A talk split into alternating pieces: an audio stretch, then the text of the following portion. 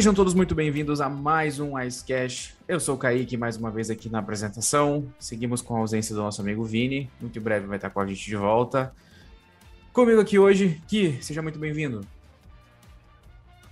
Fala Kaique, fala Ana. Uma semana aí de folga no calendário do Nediel pro All-Star Game, mas já tá tudo voltando ao normal. É isso. Folga para alguns, outros foram brincar um pouquinho, outros foram pegar Covid, né? Como a gente já sabe. Ana, seja muito bem-vinda.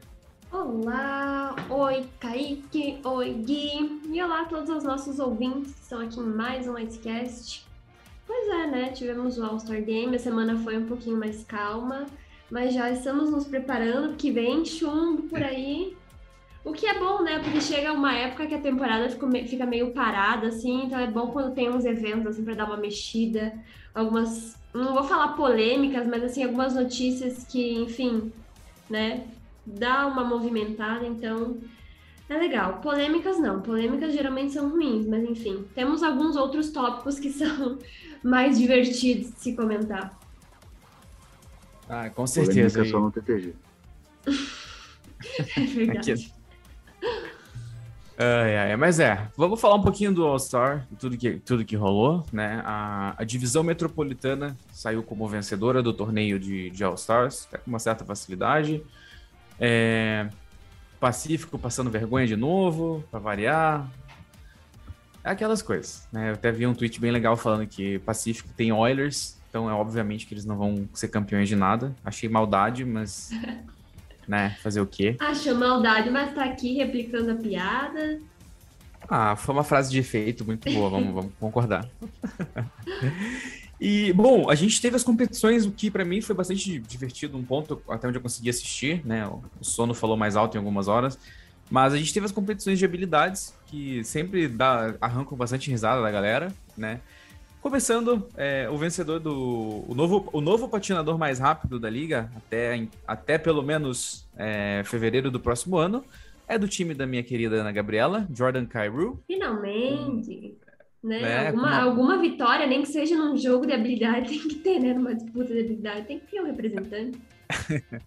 Fez aí a marca de 13,550 é, bateu o Adrian, o Adrian Camp, que fez é, 13,585. Foram os dois mais rápidos da noite. É, Conor McDavid não foi lá muito bem como a gente esperava. O Dylan Larkin, com toda certeza do mundo, teria ganho esse negócio com um baita tempo, mas ele errou na última curva e foi basicamente encostou nas bordas e aí o tempo dele caiu, tipo, muito. Ele terminou em penúltimo. Mas a volta do Larkin estava sendo, tipo, perfeita, perfeita. Ele ia fazer aí, provavelmente na casa de 13.2, 13 até 13.1, talvez chegando perto do recorde. Não foi dessa vez. Aí a gente teve a sequência aí, o, Save Streak, né? Que até é uma, uma parada bem divertida. Não, confesso que eu não, não, tava, não tinha prestado muita atenção até hoje. Que você pega os dois goleiros de uma divisão, né? No caso, a Atlântica foi a vencedora com o Campbell e o Vasilevski, cada um fica num um dos gols.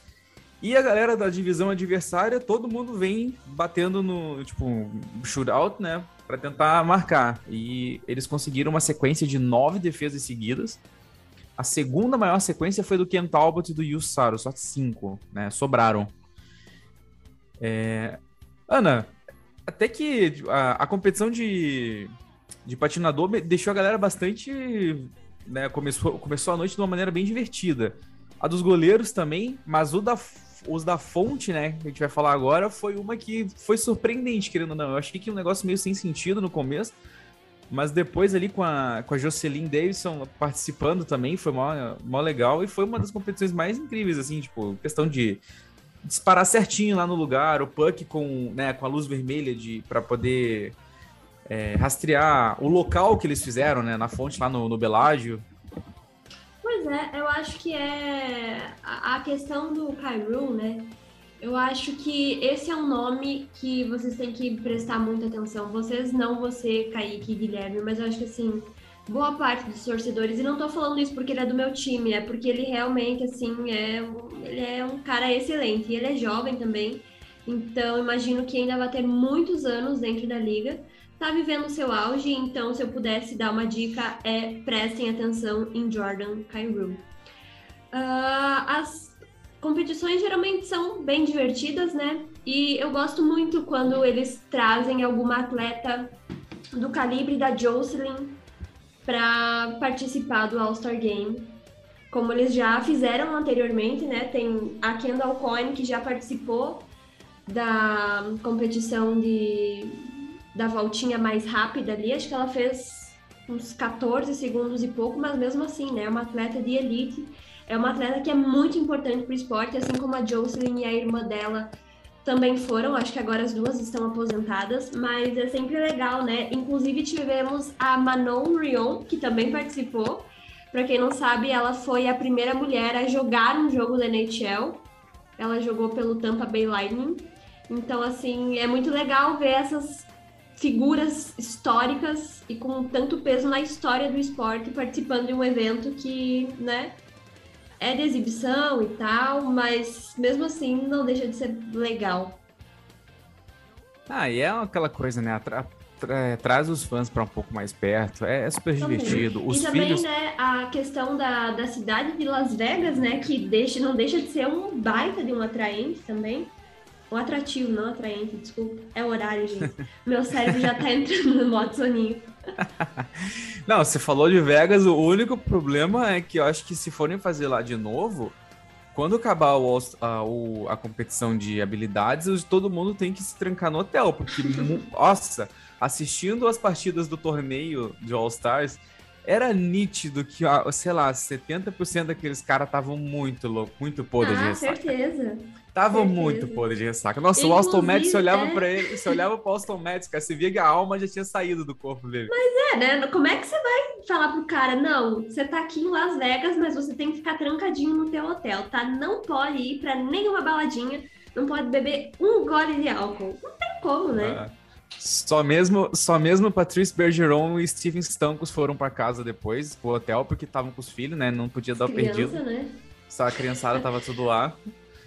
Ai, ai. Mas Inclusive, passando... uma coisa boa também do All-Star Game é essa interação que você até ia comentar, essa interação que a gente pode ver, né, dos jogadores que já são pais com os seus filhos pequenininhos que é uma coisa que muitas vezes a gente não consegue ver porque ou os jogadores não têm redes sociais, ou às vezes eles têm, mas acabam deixando privado para famílias, amigos próximos. Então é bem fofo de ver essa relação entre pais e filhos no gelo também. E não só de pais e filhos, né? Porque às vezes eles são amigos de outros jogadores que também acabam interagindo com as crianças, então gera um conteúdo de qualidade pra gente que gosta dessas coisinhas também. Ah, sim, a, tem a, o vídeo acho que do Kuznetsov jogando Gatorade para os filhos do Bergeron, o filho do Stancos pedindo pelo amor de Deus para sair da entrevista para ir dirigir o Zamboni. É, essas coisinhas assim são muito engraçadas. Tem um sensacional foi o, do, o mascote do Penguins, o Iceberg, que inclusive casou com o mascote do Panthers nesse final de semana, já que já que era em Vegas, teve casamento no mascote também. É, o mascote do Penguins pegando o filho do Giroud no colo, assim, tipo, como se estivesse raptando ele, né? Que bancada, foi também bem engraçado. Passando de competição aqui, né, tivemos o, um, dos, um dos que eu mais gosto, porque todo ano fico na expectativa se alguém vai quebrar o recorde, mas ficamos bem longe do recorde, que foi o disparo mais forte. Gui, parece que Dinochara vai reinar absoluto por muito tempo ainda, né? Os 108.5 km milhas por hora dele segue aí bem difícil de ser batido. Esse ano, Victor Hedman ganhou a competição com um modesto 103,2 milhas por hora no disparo. É, acho que é mais fácil o, o Tiara permanecer jogando, né, do que alguém conseguir bater o recorde dele, né. É, só entrando um pouco no, no assunto do quão divertido é o All-Star Game, acho que além do, do jogo entre as divisões, né, esses desafios aí separados também acaba como vocês disseram, é, fazendo com que alguns fãs que, na verdade, pessoas que não, não assistem muito esporte, acabem pegando uma simpatia, né? E a questão do, do tiro mais, mais rápido, é, pegando por esse número do Victor Hedman em comparação com o Chara, acho que vai demorar bastante mesmo para alguém bater o recorde dele. Vai, é, um dos últimos que teve a chance, assim, e que para mim a, a, esperança tava ali, foi o Shea Weber, né, é, alguns anos atrás. O Shea Weber bateu 108 ponto... Eu não, o Tiara acho que é 108.5 e o Weber 108.3. Algo assim. Então chegou pertinho, pertinho, mas nada, nada feito. É um, é um recorde aí que vai ser complicado de, de ser batido. Aí a gente teve a polêmica da noite, né? O Breakaway Challenge, que é ali onde os caras realmente se divertem. É, dá para comparar assim, quem tá ouvindo tem mais afinidade com, com os All-Stars de esportes, dá para comparar com o, o, o, campeonato de enterradas da NBA. É onde os caras fazem graça, eles põem chapéu, eles põem óculos escuros, eles fazem umas coreografia para disparar. É legal pra caramba. Aí os caras dão nota pro disparo e tal, não é exatamente o, o gol que conta. Mas que roubo com o amigo Trevor Zegras, hein? Tudo bem, o Petrangelo é da casa, o John Hamm é amigo do Petrangelo e deu uma nota ma marota pro Petrangelo ganhar. No fim, a gente sabe que é diversão, que isso sempre acontece, sempre tem as brincadeiras. Mas a galera ficou brava que o Zigras não ganhou, né? O Zigras fez um gol, fez uma jogada antológica, né? Ele vendado, com o mascote jogando umas bolinhas de água nele. Ele fez um meio spin, voltou e fez o gol. Foi, tipo, realmente incrível o lance mas deu Pietrangelo no final. Ana, ficou feliz ou triste com isso? Eu não sei quem é o Alex Pietrangelo e não tenho nenhum sentimento por esse rapaz, tá bom? Apaguei todas as memórias que construímos juntos. Mas, é, né?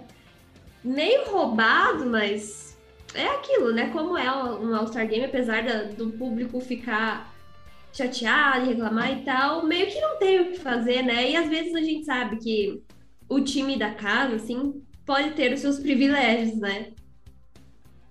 Esse lance me lembrou do, do, Zigas, do Zigras, me lembrou aquele lance do Pep Reina na época do Liverpool, que, que tinha uma bola de plástico no campo, aí a bola, não lembro contra quem foi, o, a bola pegou nessa bola de plástico e entrou no gol. Né? A diferença Nossa. é que o Zigras conseguiu vencer esse desafio, né? Então, tipo, uma espécie de multi. Como é que é? Do, do, do Homem-Aranha lá, o meta-universo, né? O multiverso, ó.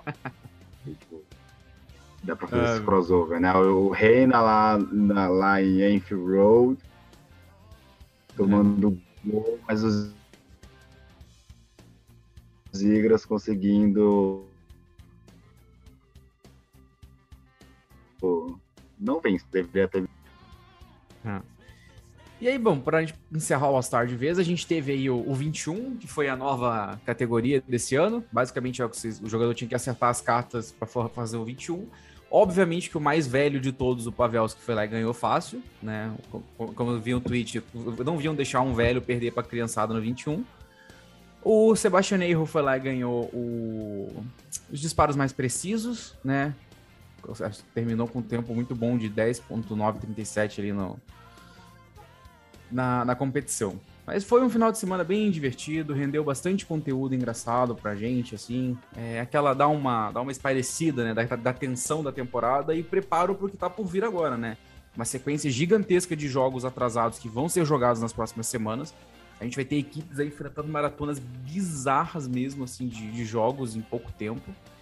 E, né, deadline, playoffs, tudo isso aí três, quatro meses à frente. Então agora é o, a maratona, a segunda parte da maratona da temporada e daqui para lá não tem muito não tem muito tempo para nada, né? Não tem tempo para ter streak ruim, não tem tempo para a gente não controla essas coisas, mas perder jogadores a longo prazo pode ser um, um assim prego no caixão para alguns times.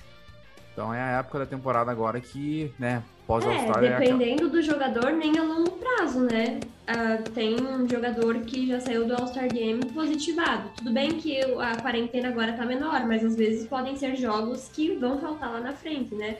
Lógico que a gente espera que não tenha mais ninguém positivado ou com nenhum outro tipo de problema, mas às vezes não precisa de muitos jogos para se complicar lá no final, né?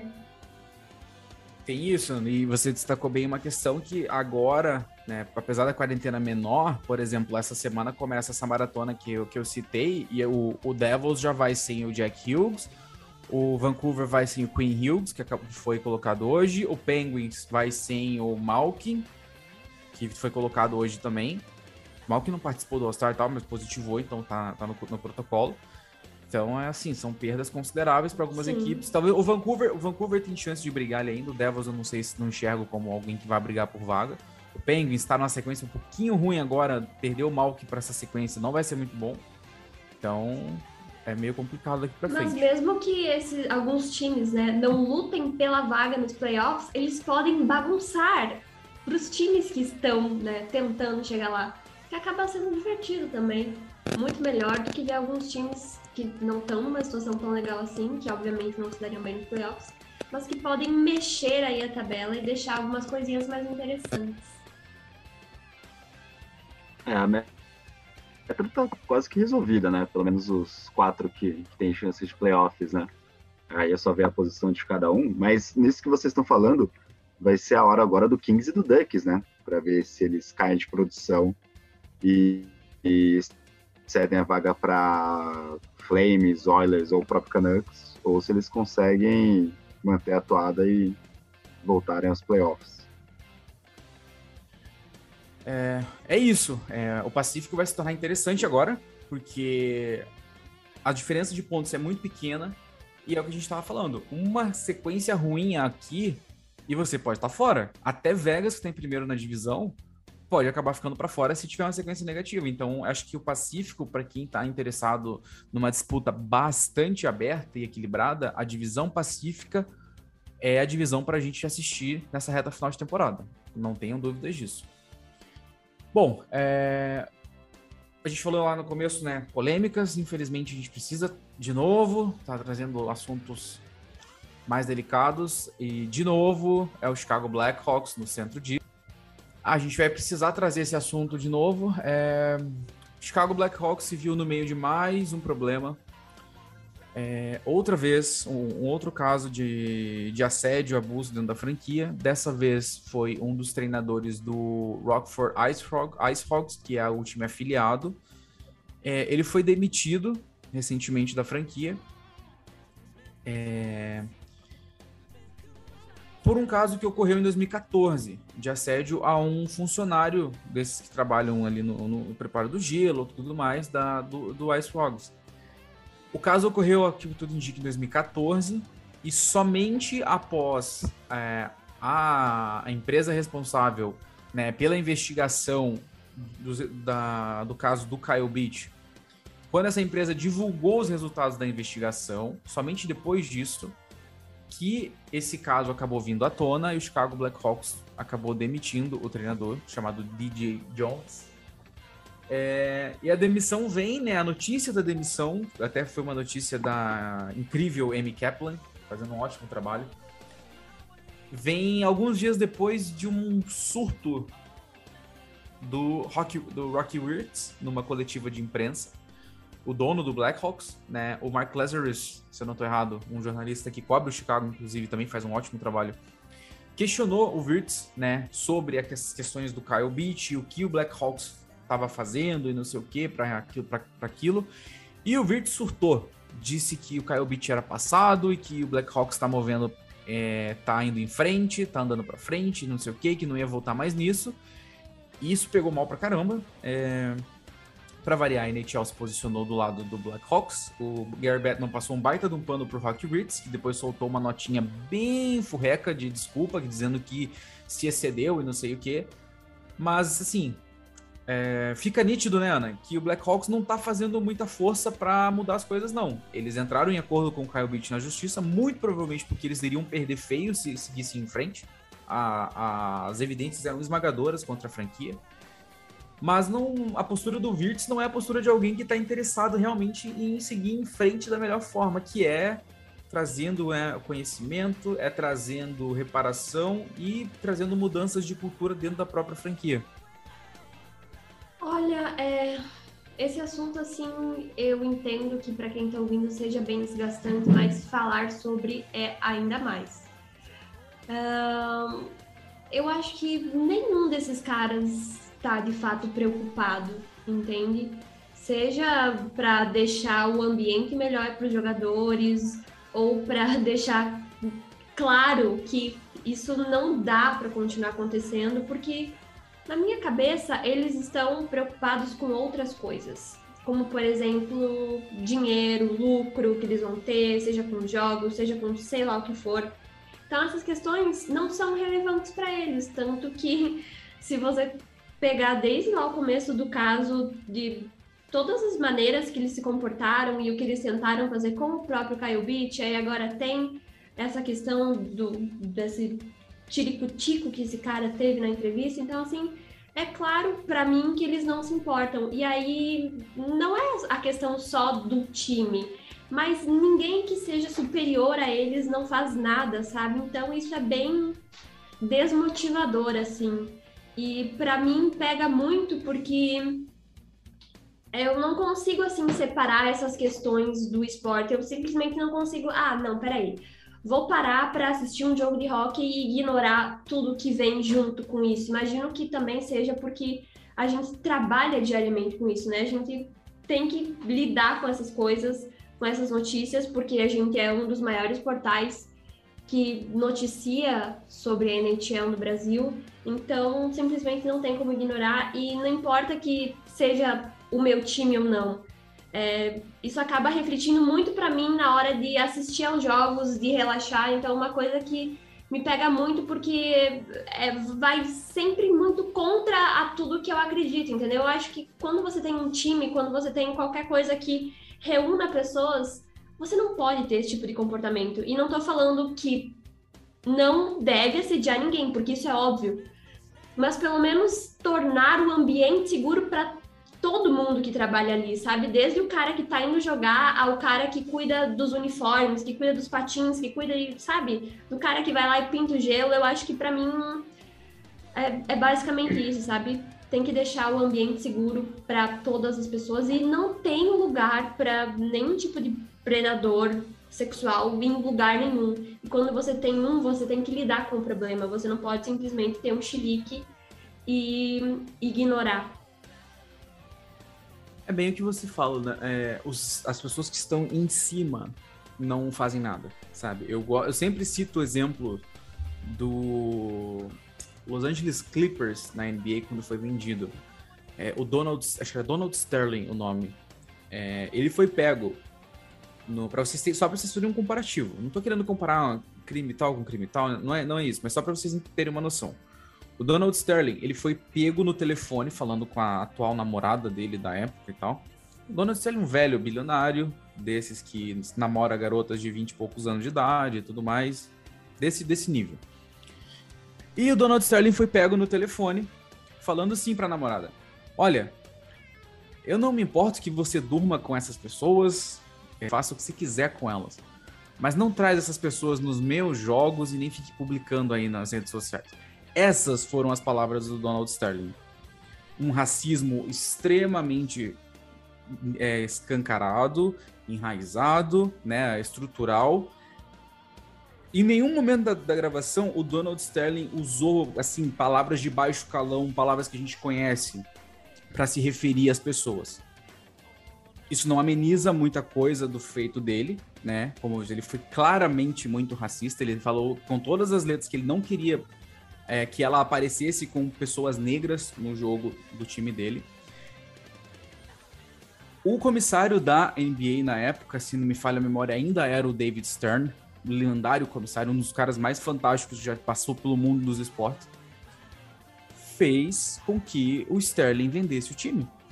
Os jogadores da NBA se revoltaram com aquilo, até porque a grossa maioria dos jogadores da NBA são de origem negra, né? As grandes estrelas do esporte a gente sabe, Michael Jordan, LeBron James, hoje, né? Hoje o LeBron, mas lá nos anos 60 ainda, Bill Russell, Karim Abdul-Jabbar.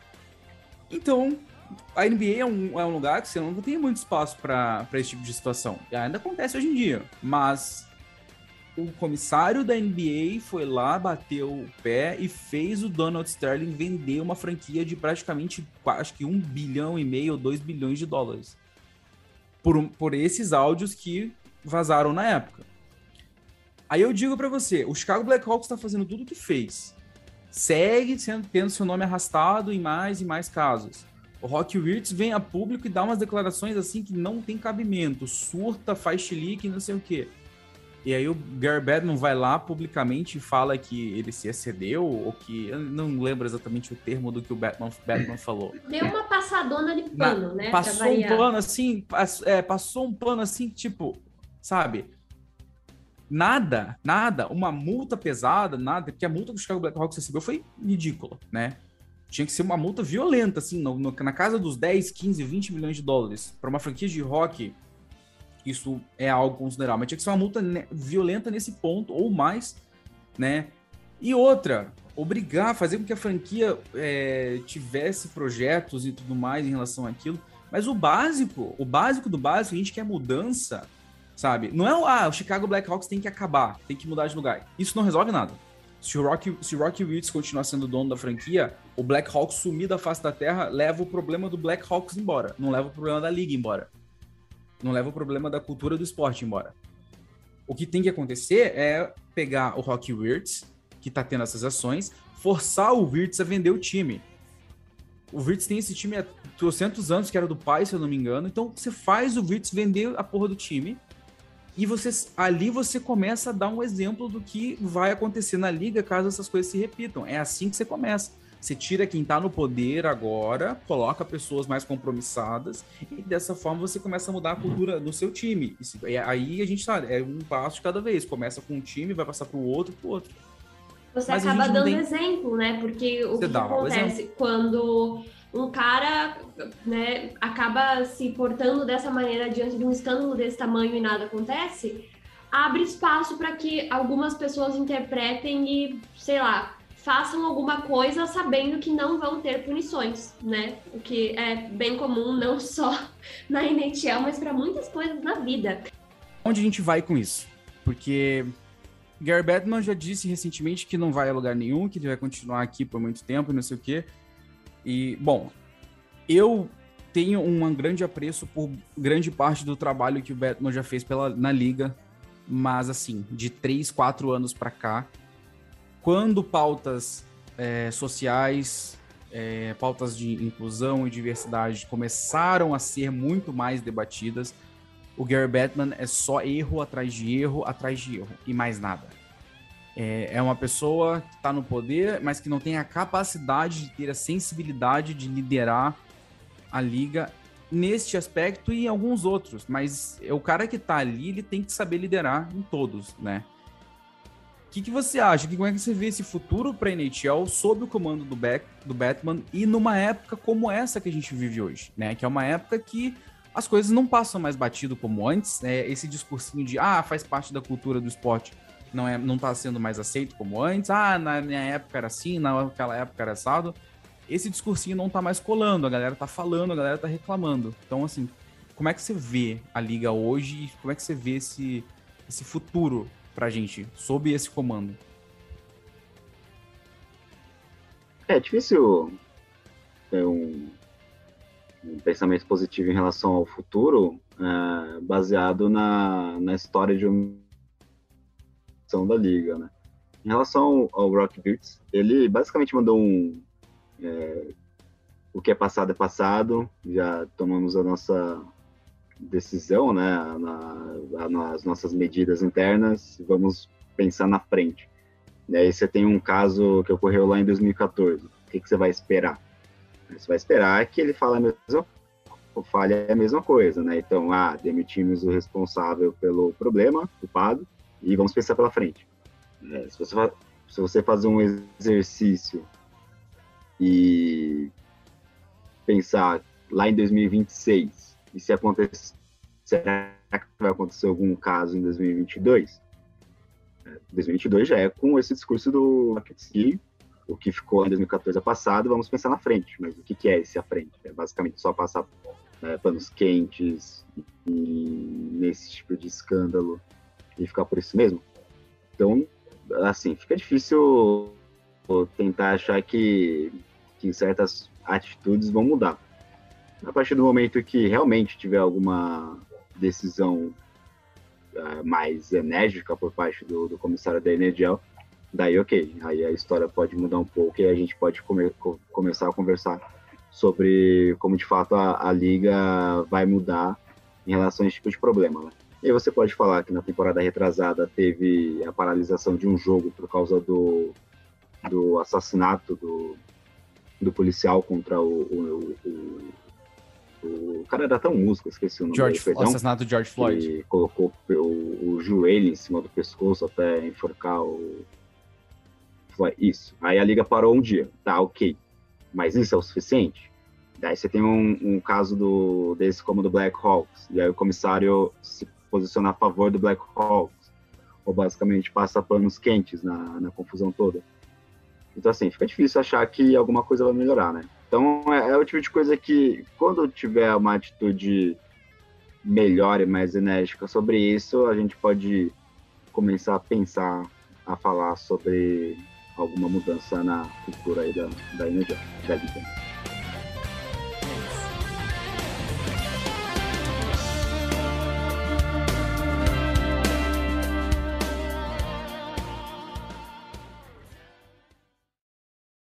Esse podcast faz parte do site Fambonanet. Acesse fambonanet.com.br.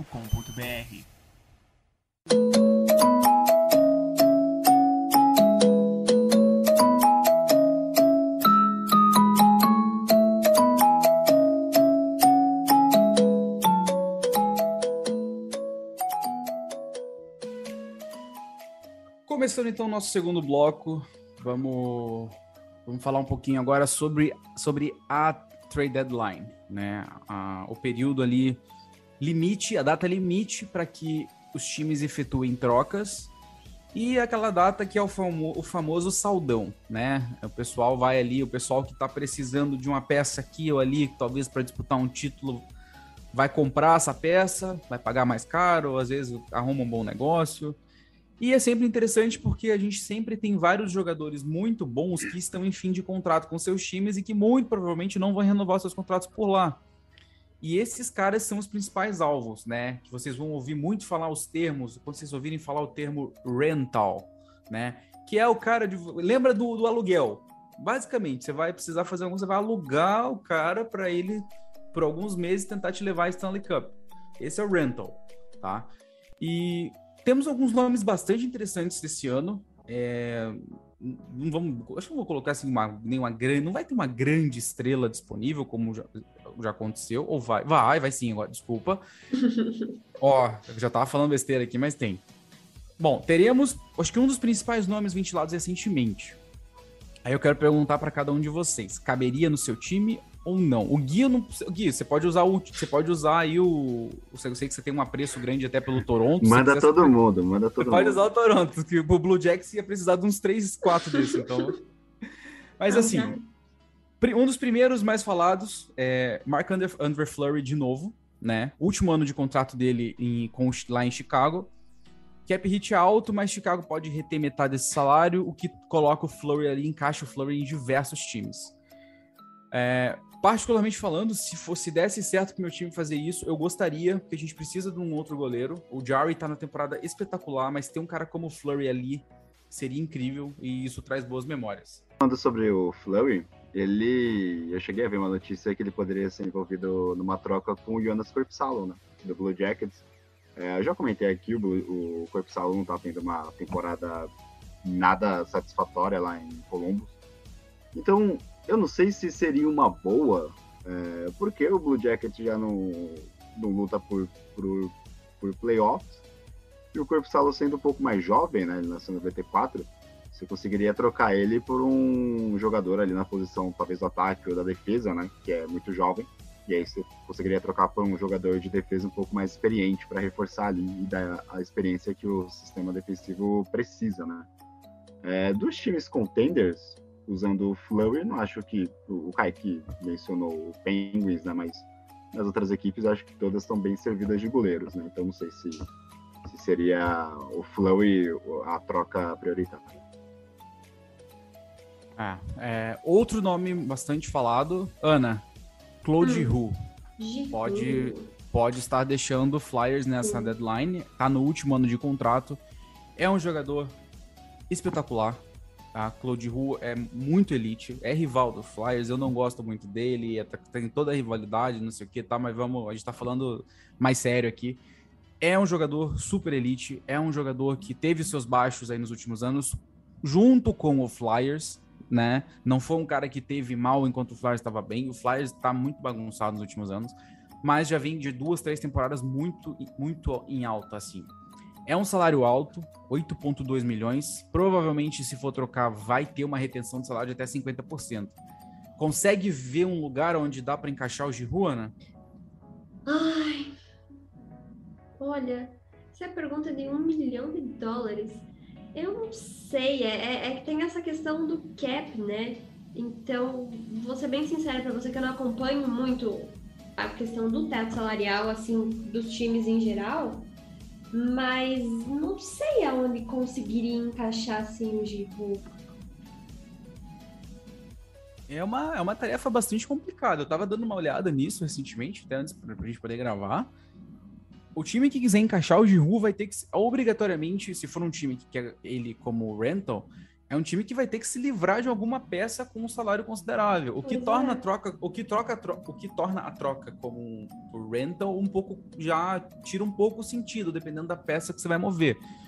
É, sim, eu tava até brincando com a Cat, né, torcedora dos Penguins, que é minha amiga e tal.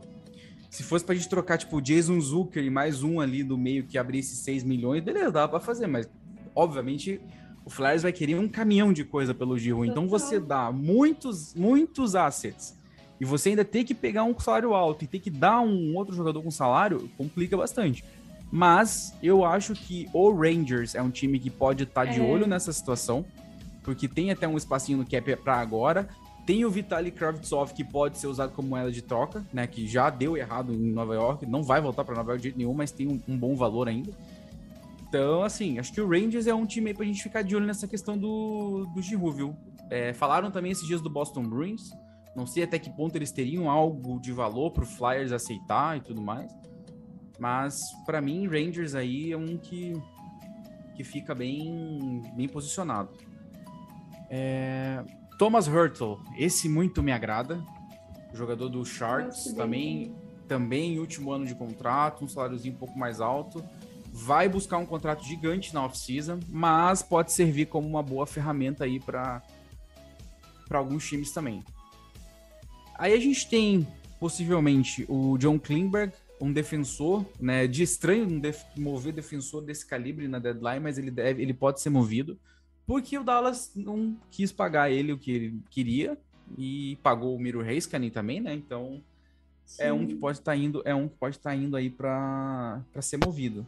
E Dallas também tem o, o do Pavelski, né? Que tá rolando E o nome o dele Pavel- por aí. É, o Pavelski, por quê? O Pavelski tá numa temporada incrível, incrível, incrível. Tá no último ano de contrato.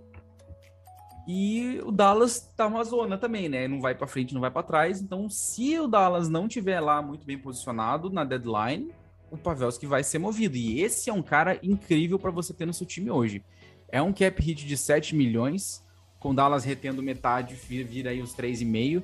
Eu acho que se o seu se você tem pretensões de chegar longe nos playoffs e você tem condições, qualquer time, qualquer time deveria correr atrás do Joe Pavelski. Qualquer, porque o valor dele, questão do que você paga pro Dallas vai ser vai ser menor pela idade e tudo mais, questão do fim do contrato.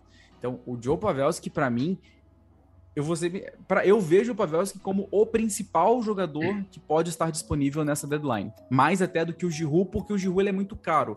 O Pavelski já não é caro, mas vai ter que ser um projeto interessante para poder atrair ele.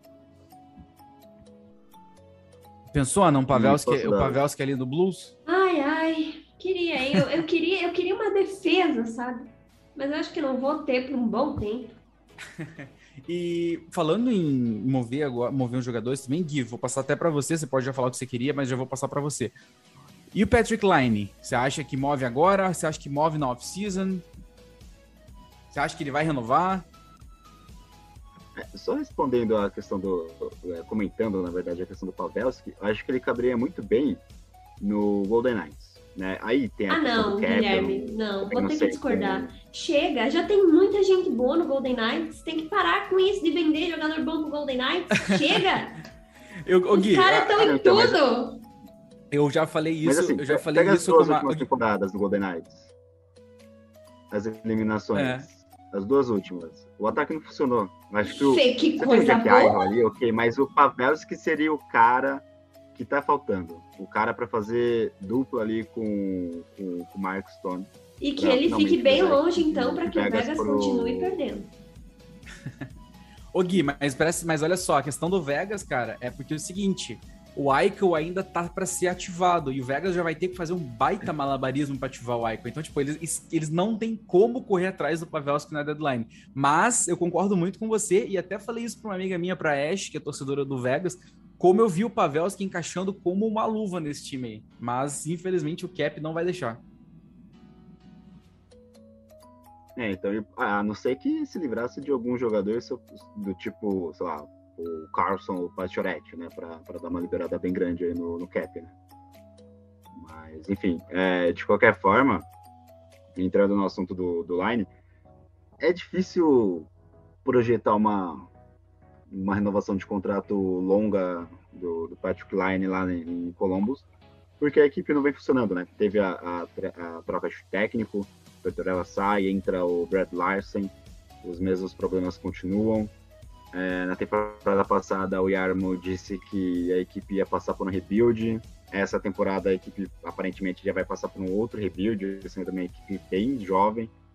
Então, eu não sei se nessa deadline, mas eu acho que na, na off-season tem grandes chances do Patrick Line sair.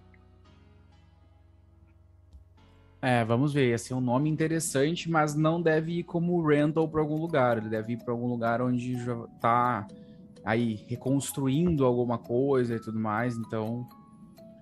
Mas é um nome bom para a gente ficar de olho. Bom, para a gente encerrar bem rapidinho, é, vamos falar um pouquinho sobre alguns prêmios individuais é, ao longo das próximas semanas. Vamos começar hoje falando um pouquinho do, do Art Ross, que é o troféu entregue ao maior pontuador da temporada. Nesse momento está tudo muito aberto ainda. Né? A gente tem o Jonathan Huberdeau do Florida com 64, o Drysdale e o McDavid 63 e 60, respectivamente. Aí Kadri 60, o Vetkin 58. Aí, é, aí já fundindo um pouquinho mais. O Hunter em 54 e tal. Mas ainda assim, é, acho que essa disputa deve ir bem equilibrada até o final. O Huberdeau é um cara que pontua muito em assistência, né? Já que o, o Barkov e o, o outro colega da linha deles, agora eu esqueci o nome, estão fazendo gol a rodo. E o Huberdeau tem ponto em power play, é ponto em 5 on 5, é, é bizarro o impacto que ele tá tendo.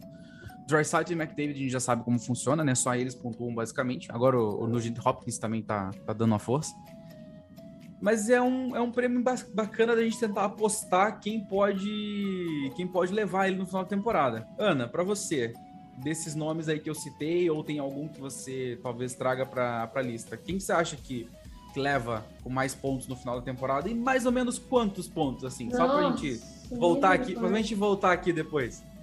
Hum, eu acho Ó, que vamos levar le... o Huberdeau. Eu apostaria nele. Mas média de pontos, meu Deus, eu sou péssima com números, gente. Ah, vamos levar em consideração que a gente passou da metade da temporada em pouco tempo. Tem 45, 6 jogos, digamos assim, 47 jogos, 64 pontos. Vamos botar pelo menos o dobro aí, né? Acho que é seguro. Um 120, fecha? 120 pro Rubardô? É. Depois a gente volta aqui, escuta esse episódio e dá uma risadinha, porque a gente sempre erra tudo, né? Vamos lá, Ana, Jonathan Huberdeau, 120. Gui, para você, quem leva o Art Ross, quantos pontos? Eu acho que a grande história seria o Ovechkin, né, que está perseguindo a artilharia da, total da, da história da liga. E numa temporada que ele está prestes a chegar, que ele pode chegar à segunda colocação desse ranking e ele ganhar ainda um troféu de melhor de maior pontuador da temporada, é, seria basicamente tudo que o Ovechkin queria, né? Principalmente para seguir na liga. Mas eu vou no mais comum, que é o Conor McDavid. Vai passar os 100 pontos. A Ana falou 120? Falei. Então, Conor McDavid vai fazer 121. ah, difícil, mas eu acho que um cara que é muito explosivo, que vai conseguir de novo levar isso, é o Dreisaitl. O, o, o que esse cara tá jogando e fazendo é, é bizarro, mesmo com o Oilers na, na merda, é três pontos por noite fácil sempre. É, Eu acho que o Dreisaitl, eu vou com o Dreisaitl em 120, 126. Leon Dreisaitl, 126 pontos, acho que dá, dá para chegar lá. A gente, como falamos, a gente vai voltar nesse Ice depois e ver quem chegou mais perto, se, se alguém vai cravar. Vai. É uma maneira de fazer esse, esse bolãozinho aqui pra. Eu acho que, eu acho que tinha que rolar um bolãozinho, um negocinho no fim das contas, né? Ah, a, a outra com o espírito de Vegas do, no corpo ainda do All-Star.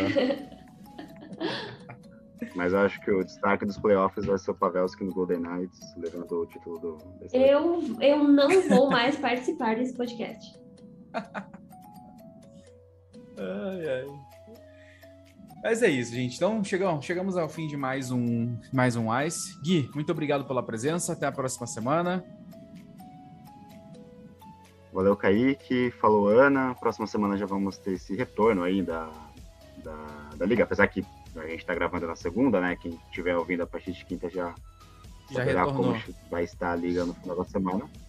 Mas próxima semana já teremos aí muitos assuntos sobre a semana que está rolando aí.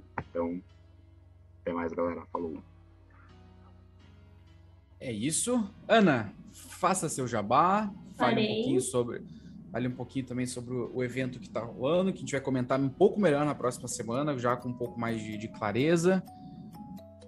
O evento que está rolando é que o NHL Brasil agora está no TikTok. É brincadeira, mas estamos no TikTok. É, quando esse episódio sair, vai estar começando a fase de grupos do hockey masculino nas Olimpíadas. E a, fra a frase, a fase de grupos do hockey feminino está terminando. Então, em breve teremos aí a disputa de medalhas na próxima semana. Então, acompanhe se vocês né, puderem, porque, como a gente bem sabe, China tem uns horários um pouquinho complicados. Mas eu acho que ainda vai sair muita coisa boa desse torneio. Então, teremos um episódio para comentar. E, enfim, é isso. Aproveitem também para ouvir o Tic Tac Go, que é o nosso outro podcast, e tem as suas próprias redes sociais, que é podcast Tic Tac Go. É isso, pessoal. Um beijo e até semana que vem. É isso. E lembrando que a, a gente está postando nas redes sociais né, os recaps, os resultados da, do torneio feminino. Vamos estar postando também o do masculino, que está acontecendo nas Olimpíadas. É, no TikTok, a gente está tendo um, um insight um pouquinho maior né, a respeito do torneio feminino, principalmente. E não deixem de assistir, como a Ana falou, se você puder. Claro que os horários são bem complicadinhos. A maioria dos jogos começando aí 1 e 10 da manhã, aí outro 5 e 40 o outro 10 e 10. Esse já é mais acessível para quem talvez não tenha que trabalhar pela manhã ou quem tem facilidade de estar no computador enquanto trabalha também. É, mas é isso, não deixe de acompanhar. O torneio feminino está bem divertido. A gente está tendo aí uns resultados bem legais. A China, né, as zonas da casa que cresceram muito profissionalmente nos últimos anos, conseguiram uma vitória muito legal sobre o Japão estão dando um trabalho, deram um trabalho danado para a Suécia também. Então tá, tá sendo bastante divertido. E é isso. É, a gente esperou bastante pelas Olimpíadas. A gente sabe que infelizmente a NHL não pôde participar, mas no rock feminino as estrelas estão todas lá, o nível tá alto. E hoje, né, a gente está gravando aqui no, na segunda-feira, logo mais vai ter o grande clássico entre Canadá e Estados Unidos, que é uma das maiores rivalidades dos esportes em geral, tá? E não só do rock. Então, e eles devem se encontrar novamente na, na competição. Então vai ter clássico sim. E um baita de um clássico para todo mundo acompanhar e não botar defeito nenhum. É isso. Não se esqueçam que esse podcast faz parte do Fambonanet, o maior portal de podcast sobre esportes americanos no Brasil. Não deixem de seguir a gente nas redes sociais, o arroba NHL Brasil no Twitter, NHL Brasil Oficial no Instagram, o NHL Brasil também no YouTube e no Facebook. Lembrando que no Facebook é a página e não o grupo. E como a Ana bem falou, não deixem de acompanhar a gente lá no TikTok e a nossa mais nova rede social. É isso, pessoal. Até a próxima. Tchau.